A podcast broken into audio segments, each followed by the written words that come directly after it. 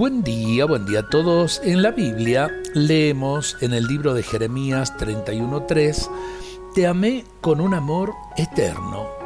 En la vida de cada uno de nosotros sin duda hubo y hay diferentes amores, pero todos ellos nos dejan siempre con sed de algo más, porque ninguno llega a lo más íntimo de nuestro ser porque son imperfectos. Todos esos amores nos han dado algo, pero ninguno de la verdadera vida. Hay un amor más fuerte que la muerte y que nos hace existir.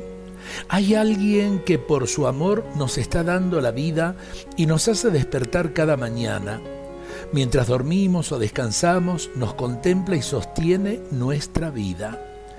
Y todo eso solo por amor. Dios es el único amor indestructible, infinito, inagotable y eterno. Qué bello y bueno saber que Dios nos ama tanto. En esta vida y en la eternidad.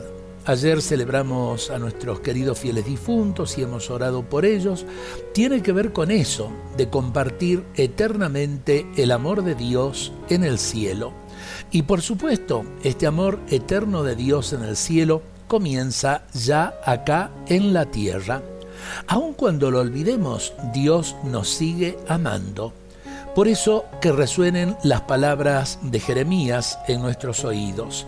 Dice el Señor, te amé con un amor eterno. Dios nos bendiga a todos en este día.